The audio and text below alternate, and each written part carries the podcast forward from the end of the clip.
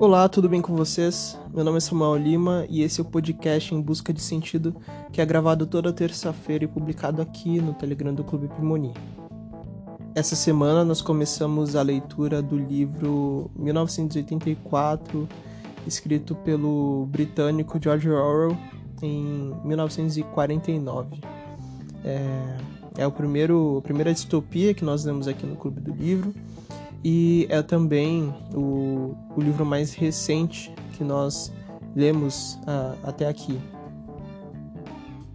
Sendo uma distopia, 1984 vai tratar de um mundo oprimido por é, uma tirania, por um governo totalitário.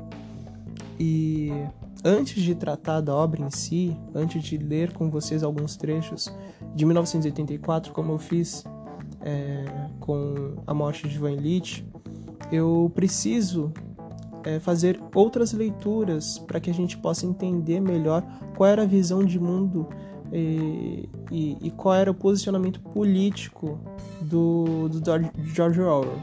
George Orwell ele era assumidamente socialista e lutava e escrevia fortemente contra é, tiranias e, e contra o fascismo mas é complicado é, tratar de, de George Orwell é, sem antes investigar qual era a ideia dele do socialismo e do fascismo. George Orwell ele nunca conseguiu fazer muito bem parte de um grupo. Ele sempre foi um crítico ferrenho de marxistas, crítico ferrenho de fascistas, crítico ferrenho de, de conservadores ele sempre achou um jeito de, de ver problema nas coisas, principalmente na sua própria cosmovisão.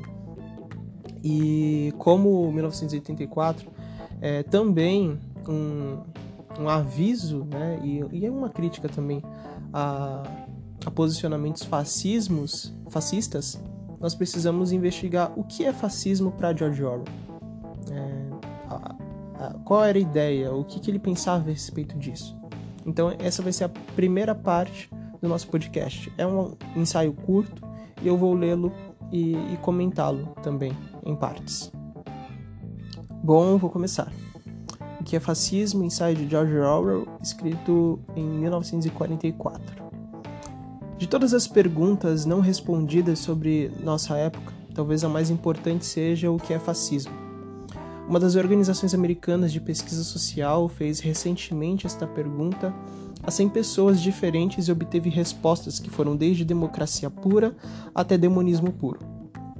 Neste país, se, se pedir a uma pessoa medianamente esclarecida que defina o fascismo, ela em geral responderá apontando os regimes alemão e italiano.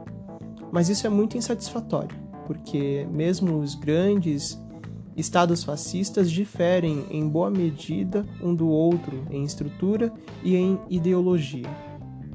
Não é fácil, por exemplo, encaixar a Alemanha e o Japão no mesmo contexto, isto é, ainda mais difícil em relação a alguns dos pequenos estados que se poderiam descrever como fascistas. Com frequência, supõe-se, por exemplo, que o fascismo é inerentemente bélico, que ele prospera num ambiente de histeria bélica e só pode resolver seus problemas econômicos mediante preparativos para a guerra ou conquistas no estrangeiro. Mas isso claramente não é verdadeiro no que tange, digamos, a Portugal ou a várias ditaduras sul-americanas. Ou, ainda, o antissemitismo é obtido como uma das marcas distintivas do fascismo mas alguns movimentos fascistas não são antissemitas. Controvérsias eruditas que reverberaram por anos sem fim em revistas americanas não foram capazes nem mesmo de determinar se o fascismo é ou não uma forma de capitalismo.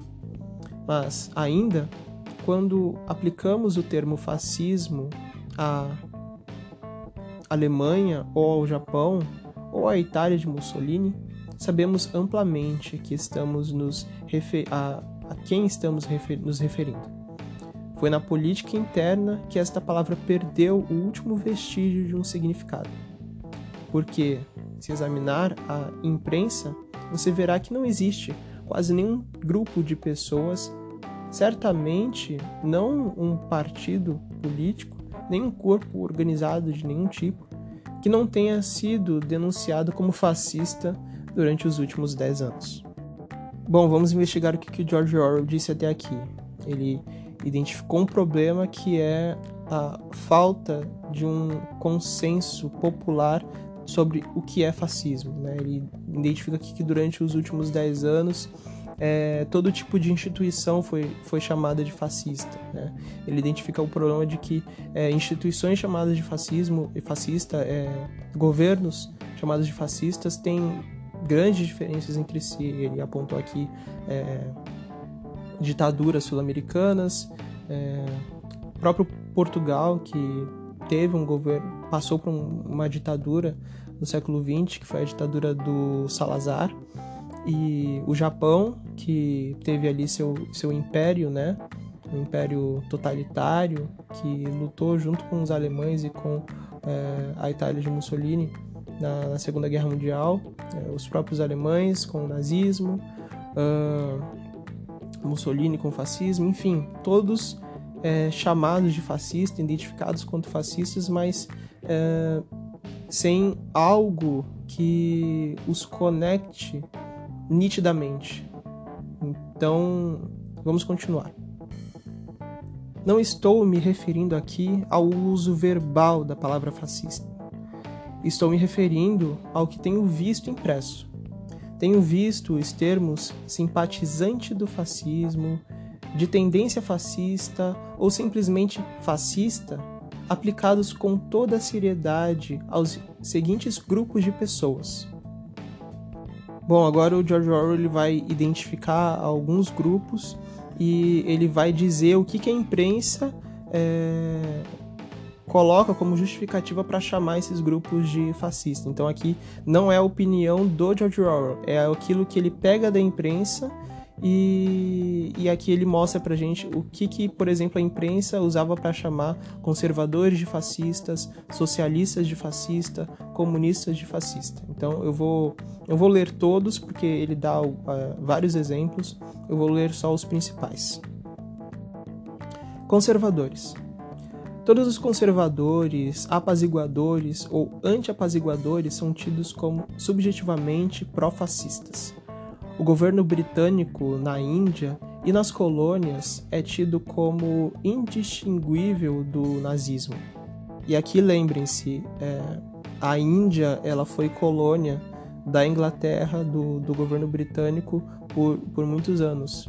E o próprio George Orwell ele nasceu na Índia, né? ele, ele é britânico, mas ele nasceu na Índia, então ele tem, um, um, ele tem muito a dizer sobre isso, inclusive.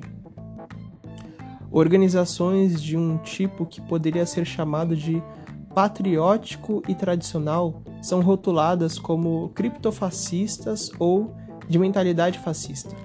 Exemplos disso são os escoteiros, a Polícia Metropolitana, o MI5, e o MI5 é o Serviço de Inteligência Militar da Inglaterra, a Legião Britânica e Frase típica: as escolas públicas são terreno fértil para o fascismo. É aqui que ele termina a definição que a imprensa na época dava para os conservadores enquanto fascistas. Vamos para os socialistas agora.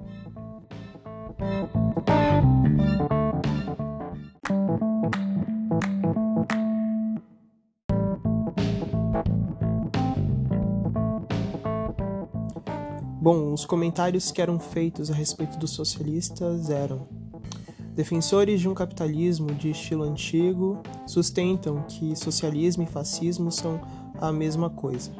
Alguns jornalistas católicos afirmam que os socialistas têm sido os principais colaboracionistas dos países ocupados pelo nazismo. A mesma acusação é feita de um ângulo diferente pelo Partido Comunista durante suas fases ultra-esquerdistas. Do período de 1930 a 35, o Daily Walker referia-se habitualmente ao Partido Trabalhista como os labor fascistas, ou trabalhadores fascistas. Isso foi ecoado por outros extremistas de esquerda, como os anarquistas. Alguns nacionalistas indianos consideram os sindicatos britânicos como organizações fascistas. E aqui, pessoal, é, vale comentar que o Partido Trabalhista é o principal partido de esquerda socialista da Inglaterra até hoje. E quando ele fala aqui dos indianos, né, nessa época em que George Orwell escreveu, é, a, a, Inglaterra ainda exercia um grande poder sobre a Índia, que por muito, muitos anos foi colonizada pelos ingleses. Então, o próprio George Orwell foi é, nasceu na Índia, né? Então, é, há muito que se dizer sobre isso mais adiante. Bom, falando agora dos comunistas, né? Uma considerável escola de pensamento recusa-se recusa a reconhecer a diferença entre os regimes nazista e soviético e sustenta que todos os fascistas e comunistas visam aproximadamente a mesma coisa e são até, em certa medida, as mesmas pessoas. Líderes no The Times, pré-guerra, referiam-se à União Soviética como um país fascista. De novo, isso é ecoado por outros ângulos por anarquistas e troxistas. Lembrando aqui né, de Leon Trotsky, foi um revolucionário, um intelectual marxista, é, bolchevique, que acabou se tornando uma a figura central na vitória bolchevique na Guerra Civil Russa, é, organizador do Exército Vermelho e rival de Stalin na disputa pela, pela liderança no Partido Comunista da União Soviética. Ele, inclusive, tem um, um destaque aqui no livro de George Orwell. Eu vou ler para vocês. Os comunistas acusam os troxistas propriamente ditos, isto é, a organização do próprio Trotsky, de serem um órgão criptofascista sustentado pelos nazistas. A esquerda acreditava amplamente nisso durante o período da Frente Popular. Em suas fases ultradireitistas, os comunistas tenderam a fazer a mesma acusação a todas as facções à esquerda deles mesmos, como a Common Hurt ou o Partido Trabalhista Independente. E agora eu vou terminar com a mais surpreendente suspeita de ser uma instituição fascista, que é, são os católicos, né? Aí o, a imprensa, né, o que, que para Orwell era o colocado né, como justificativa para apontar os católicos como, como fascistas. Bom, fora de suas próprias fileiras, a Igreja Católica é quase universalmente considerada pró-fascista, tanto em termos objetivos como subjetivos. E isso deve mais a um ressentimento, acredito eu, por toda a dificuldade né, que os socialistas, comunistas, enfim, todos os revolucionários de qualquer tipo tiveram de disseminar suas ideias dentre os católicos e, enfim, guarda-se um rancor por conta disso. Bem, eu disse que os católicos seriam os últimos, mas tem um detalhe aqui importante: os nacionalistas. Nacionalismo é sempre considerado inerentemente fascista, mas entende-se que isto é aplicável apenas a movimentos nacionais desaprovados por quem os está avaliando. O nacionalismo árabe, o nacionalismo polonês, o nacionalismo finlandês, o Partido do Congresso Indiano, a Liga Muçulmana, o sionismo e o IRA4 são todos descritos como fascistas, mas não pelas mesmas pessoas. Então aqui fica bem claro que na época o termo era usado para todo tipo de gente. Não era bem um, um, um termo político é, preciso e com um significado constante, né, presente. Era mais um tipo de insulto, e ainda é, mesmo hoje. É, ao longo do, do texto, ele vai explicar melhor isso, mas é bom salientar que isso já está colocado é, na próprio, no próprio retrato que, que Orwell faz da, da, do que era noticiado na época. sobre nacionalistas, católicos, comunistas, socialistas e até mesmo conservadores. Vou continuar. Vai-se constatar que, do modo como é usada a palavra fascismo, é quase que desprovida de todo significado. Numa conversa, é claro, é usada até mesmo mais desarrazoadamente do que quando impressa. Ouvi o termo ser aplicado a agricultores, a lojistas, ao crédito social, ao castigo corporal, à raça, à caça raposa, às torturas, ao comitê de 1922, ao comitê de 1941, a Kipling, Gandhi, é, a homossexualidade, aos programas de rádio, aos albergues da juventude, à astrologia, a mulheres, aos cães e a não sei mais o que. Mas debaixo de toda essa confusão subjaz uma espécie de significado oculto. Para começar, é óbvio que há diferenças muito grandes, algumas delas fáceis de apontar, mas não fáceis de se explicar, entre os regimes chamados fascistas e aqueles chamados democráticos, segundo se é, democráticos. Segundo, se fascista significa que tem simpatia por Hitler, muitas das acusações que listei são mais justificadas do que as outras. Terceiro, todo aquele que indiscriminadamente lança a palavra fascista em todas as direções está agregando a ela alguma medida de significado emocional. Por fascismo, eles estão se referindo de maneira grosseira a algo cruel, inescrupuloso, arrogante, obscurantista, antiliberal e anticlasse trabalhadora. Com exceção de um número relativamente pequeno de simpatizantes do fascismo, quase todo inglês vai aceitar um número é, aceitar troglodita como sinônimo de fascista é a coisa mais próxima de uma definição a que chegou esta tão abusada palavra.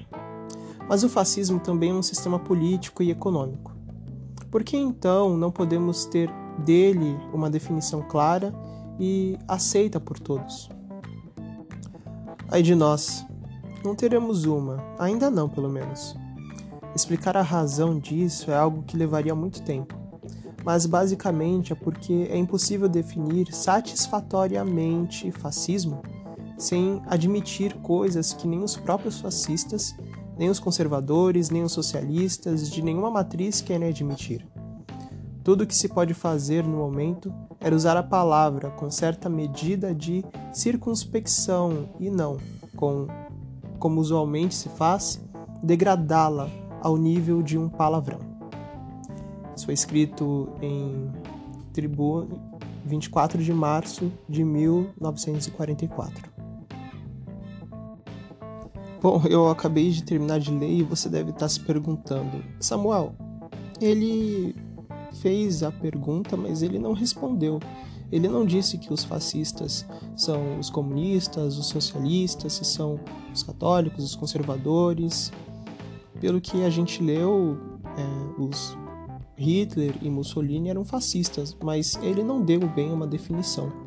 E, e realmente, a intenção desse ensaio escrito não foi definir o, o fascismo, mas sim é, mostrar a, a incompetência, primeiro, dos meios de comunicação de tratar esse, de usar esse termo, de tratar desse termo de forma responsável e, e, e respeitando as limitações do seu significado e a forma como não só os meios de comunicação, a, a, imprensa, mas também as pessoas acabavam usando esse termo como sinônimo de troglodita, como, como ele bem coloca logo no final. Então, ele desmistifica o, a forma como ele deve tratar isso em outros ensaios onde ele bem usa a palavra fascista várias vezes, mas é, é importante lembrar desse desse artigo, desse perdão, desse ensaio dele, porque se a gente não entender que para Orwell fascismo é um termo limitado que define uma certa forma de se fazer política e de se fazer economia no mundo, é, a gente vai acabar podendo cometer o mesmo erro de achar que tudo é fascismo e de usar essa palavra apenas como um, um, uma ofensa, como é, um jogo emocional para é, eleger o nosso bode expiatório muitas vezes, né? E, e de fato ofender alguém. Tá, Samuel, mas então por que que você escolheu esse, esse ensaio? Por que que você escolheu esse texto para ajudar a gente a entender 1984?